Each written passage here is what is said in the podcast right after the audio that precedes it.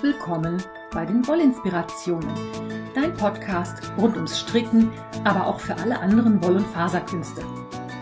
Ich bin Kaya vom Lana Filia Wollshop und ich freue mich sehr, dass du heute dabei bist. Ich wünsche dir viel Spaß und tolle Inspirationen in der aktuellen Folge. Hallo und herzlich willkommen. Eine neue Episode Wollinspirationen ist für dich in deinem Podcatcher bereit. Ich freue mich, dass du dabei bist. Herzlich willkommen. Ich habe heute so ein bisschen eine Krimskrams-Episode. Das heißt, ich habe kein richtiges Thema, aber ich habe eine ganze Menge Kleinigkeiten, die ich dir erzählen möchte. Und ich glaube, diese Episode wird nicht ganz so lang werden. Aber ich sag mal, letzte Woche war es ja ein bisschen länger, dann darf es diese Woche wieder ein bisschen kürzer sein. Und letzte Woche ist genau das richtige Stichwort. Letzte Woche habe ich dir ja eine Menge über das Patentstricken erzählt, über das englische Brioche-Stricken.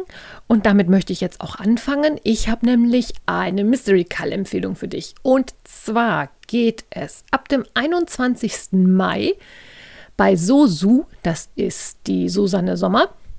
Da gibt es einen Mystery Knit Along, der nennt sich Brioche and Mystery.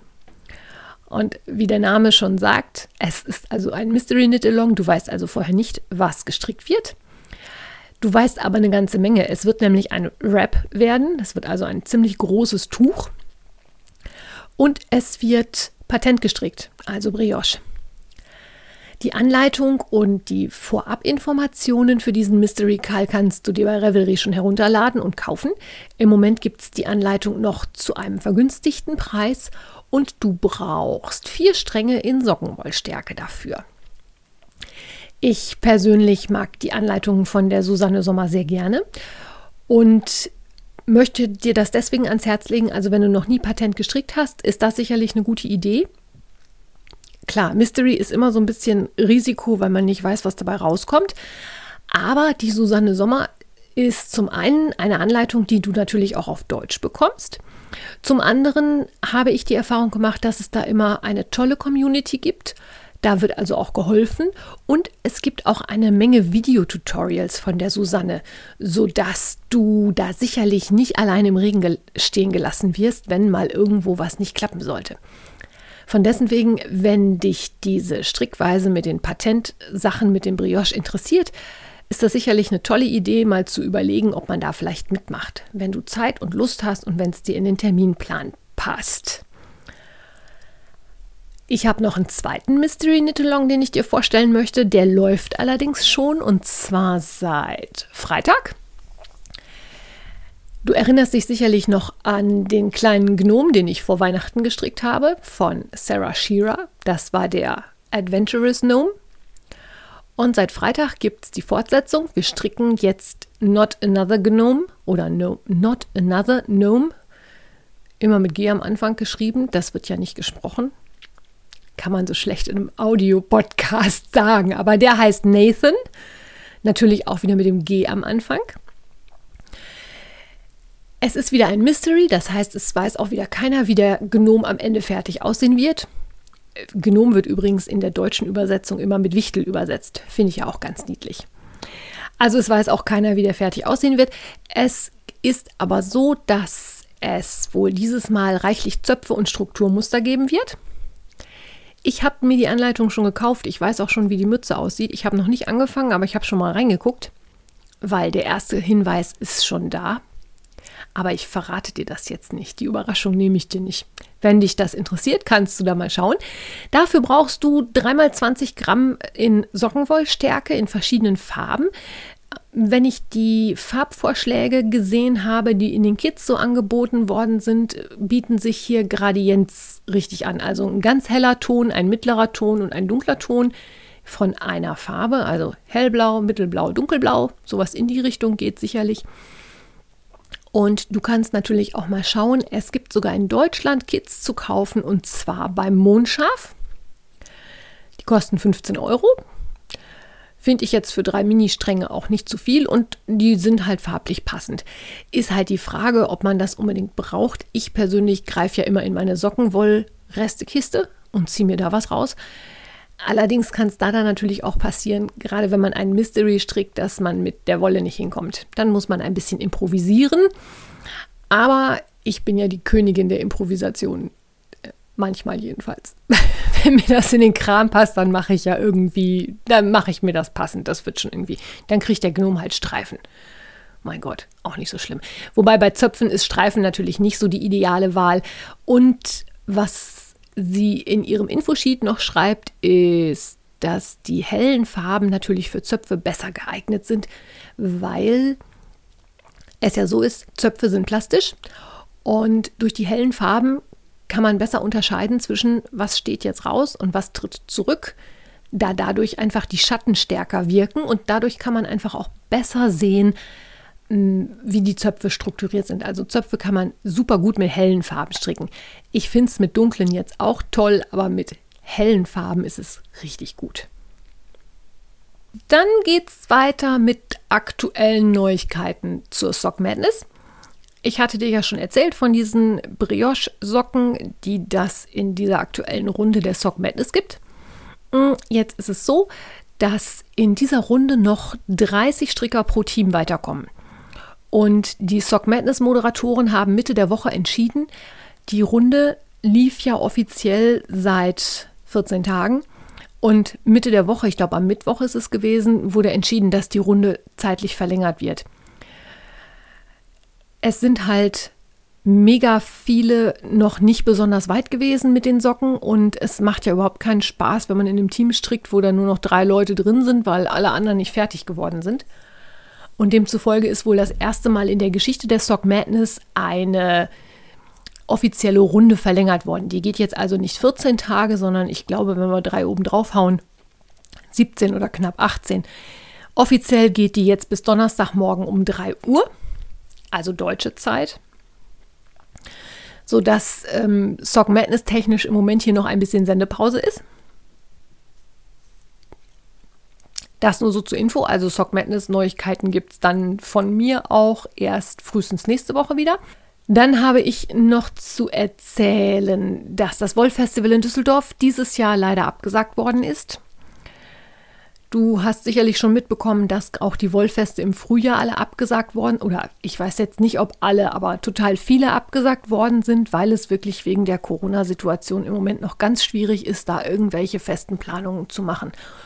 Und die Daniela, das ist Frau Maschenkunst, die das Wollfestival organisiert, hat sich jetzt auch entschieden, damit auch die Aussteller Planungssicherheit haben, das Wollfestival zu verschieben.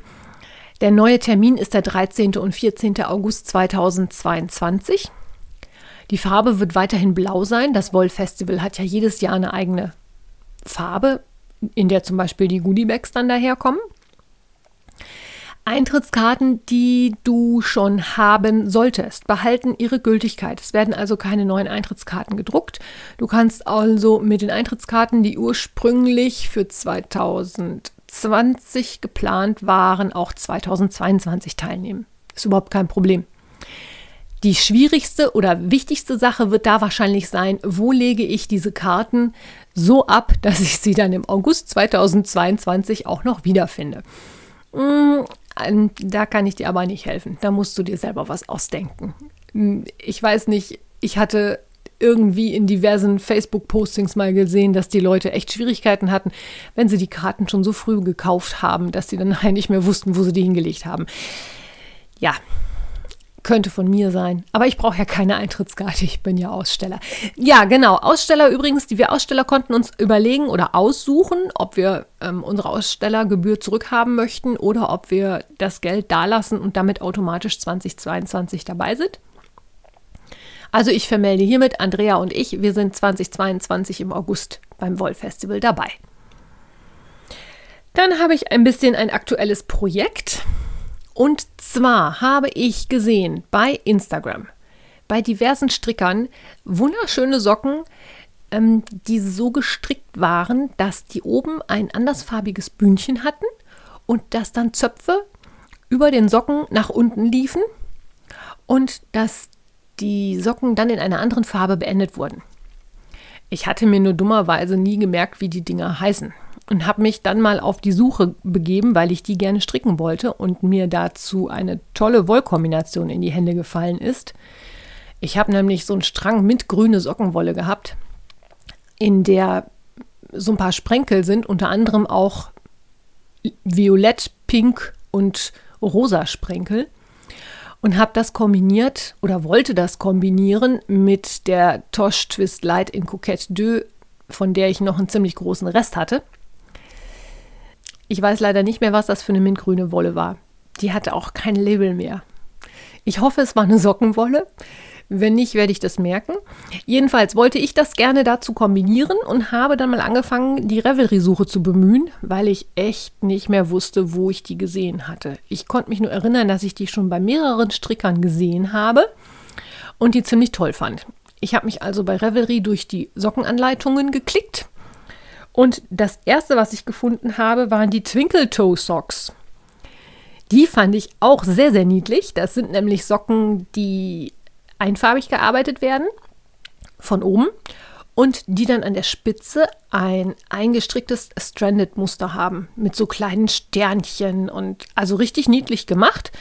Das waren die Twinkle Toe Socks und zwar sind die von René. Die kennst du unter dem Nickname oder Revelry Username Malias oder Malies oder wie auch immer sich das aussprechen mag. Und die fand ich ja schon mal so gut, dass ich mir die gleich erstmal in die Favoriten gepackt habe. Und dann gedacht habe, ja, guckst du mal, was die gute Frau sonst noch so für Sachen hat. Und tada, da waren auch die Socken, die ich gesucht habe, die mit diesen Zöpfen von oben.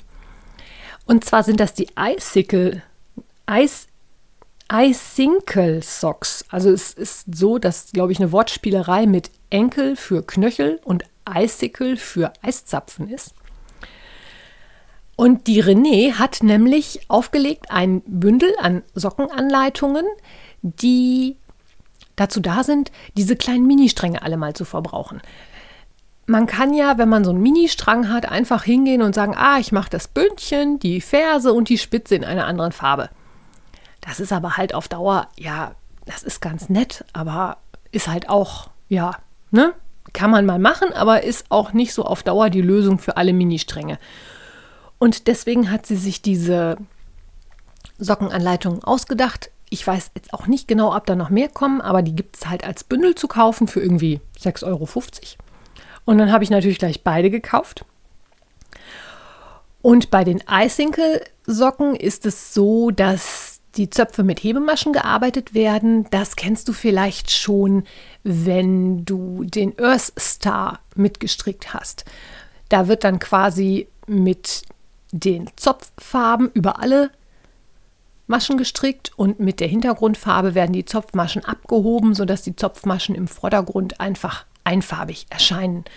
Und das ist bei diesen Icicle Socks genauso.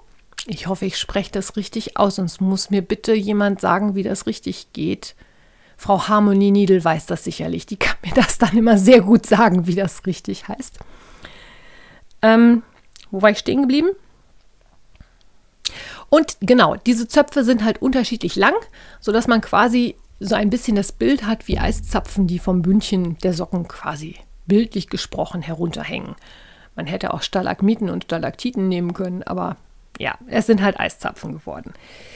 Ähm, nachdem ich dann also wusste, wie die Socken heißen, habe ich dann auch mal gesucht und ich habe sie auch gefunden. Ich habe sie nämlich das erste Mal bei Kerstin gesehen. Die kennst du unter Kefrickelt bei Instagram. Die hat die nämlich auch schon gestrickt. Ich finde die mega klasse und ich werde die bestimmt noch mindestens ein zweites, drittes, viertes Mal stricken. Ich finde die nämlich total schön. Ist einfach mal was anderes. Wenn man dieses Zopfmuster erledigt hat, ist es nämlich einfach nur noch ein Stino-Socken. Macht aber unheimlich viel her. Ich habe das ja mit diesem Mintgrün gestrickt. Mit dem Hintergedanken, dass ich das eventuell zu meinem Stapel Socken packen könnte, den ich für Ova grüne Socken spenden möchte. In Klammern unter anderem halt auch noch Sock Madness Socken vom letzten Jahr, Klammer zu. Hab dann aber festgestellt, dass mir die Kombination mit dem Knalle Pink dermaßen gut gefällt, dass ich die Socken, die deutlich zu lang für meine 40er Größe Schuhe, Füße waren, ich habe die Spitze tatsächlich aufgeribbelt und habe sie erst nochmal in meiner Größe neu gestrickt und muss dann jetzt noch mal ganz, ganz, ganz tief in mich gehen, ob ich die wirklich verschenken will oder ob ich die behalte und lieber für grüne Socken noch mal ein anderes Paar stricke. Ich vermute eher letzteres, weil Dieses Mint und das Pink finde ich mega genial. Das ist eine super tolle Kombination. Das jedenfalls mal als kleine Empfehlung für neue Sockenanleitungen. Die finde ich total gut. Und die Idee, diese Mini-Stränge mal anders einzubauen, finde ich auch total klasse. Ja, und jetzt habe ich eigentlich nur noch genau drei Entertainment-Tipps für dich. Das erste ist ein Instagram-Kanal, den ich dir ganz, ganz, ganz dringend ans Herz legen möchte. Diese Episode erscheint am 9. Mai 2021. Am 9. Mai 1921 das ist der Geburtstag von Sophie Scholl.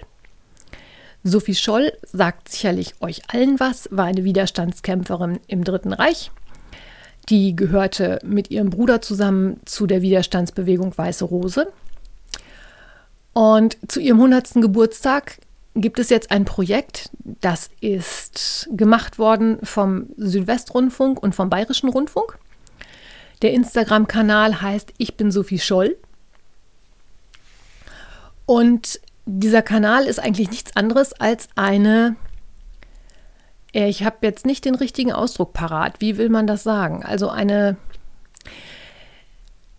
ja, der, hm, die ganze Geschichte beginnt vor ein paar Tagen, weil vor genau 100 Jahren, nee, das stimmt jetzt auch nicht. Ich habe mich verfranst. Ich weiß nicht, wie ich es erzählen soll. Also das soll in chronologischer Reihenfolge und zeitlich entsprechend den letzten zehn Monaten vom Leben von Sophie Scholl. Das heißt, wir haben begonnen irgendwann Mitte der Woche, glaube ich, mit ihrem Umzug nach München. Da ist sie nach München gekommen, an die Uni, um zu studieren.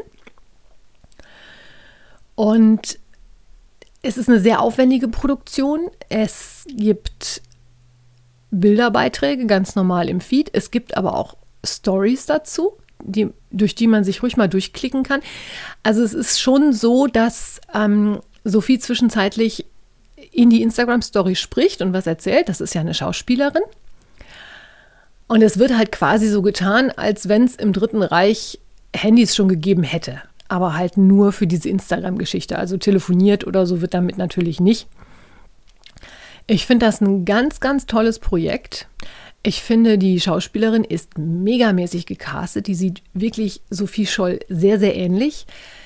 Ich finde es mega spannend, weil das natürlich sehr gut recherchiert ist ein aufwendiges Projekt und das geht jetzt wohl wirklich über zehn Monate. Ich bin mega gespannt, wie sich das entwickelt, weil im Moment ist Sophie halt nochmal neu an der Uni und kennt noch keinen und weiß auch noch gar nicht, wieso der Hase läuft und was man wo und wie erledigen muss und ist total froh, dass sie ihren Bruder Hans da hat, der schon weiß, was und wo und wie und lernt dann über Hans auch die ersten Leute kennen. Äh, ich finde es mega und möchte dir das ganz, ganz herzlich ans Herz legen. Schau da gerne mal rein, macht mega Spaß und ist auch gleichzeitig was, was den eigenen Horizont definitiv erweitert, finde ich.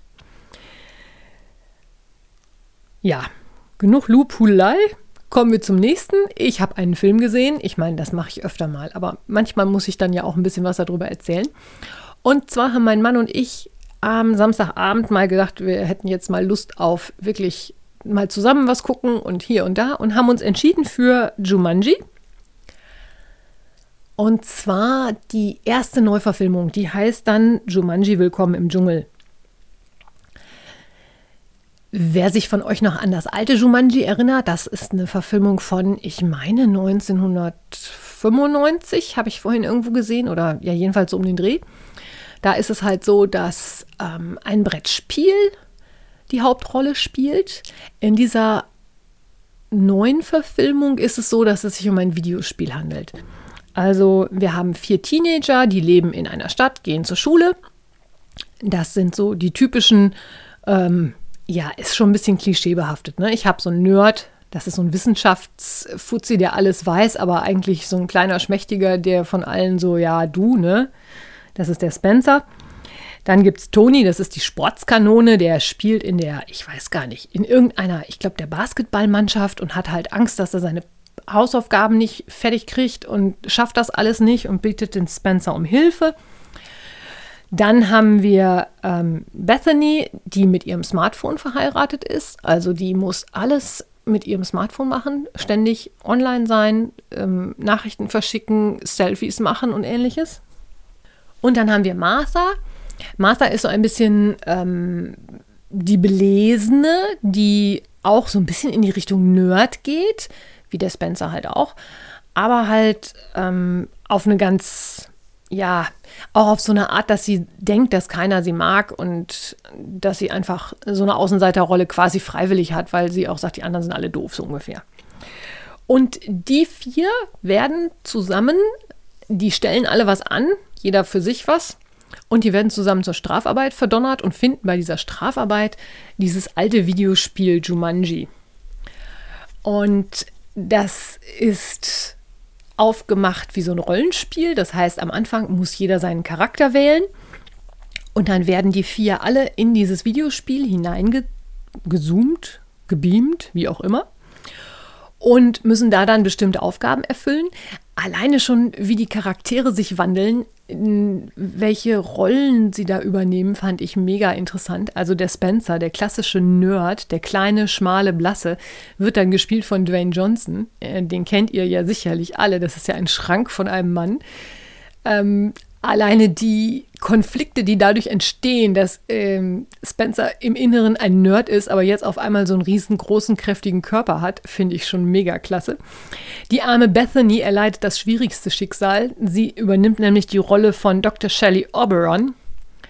Shelley ist aber nicht die Abkürzung für Sheila, sondern für Sheldon und Bethany ist auf einmal ein Mann. So ein eher ein bisschen trotteliger Professor gespielt von Jack Black übrigens, auch sehr niedlich. Und ja, jedenfalls ist es so, die überstehen da im Dschungel verschiedene Abenteuer, müssen verschiedene Level ähm, meistern, um weiterzukommen, suchen natürlich Schatzkarten. Ähm, ich fand es ganz unterhaltsam. Es ist jetzt natürlich keine hochanspruchsvolle Verfilmung oder so. Es ist einfach nur mal was für einen netten Abend.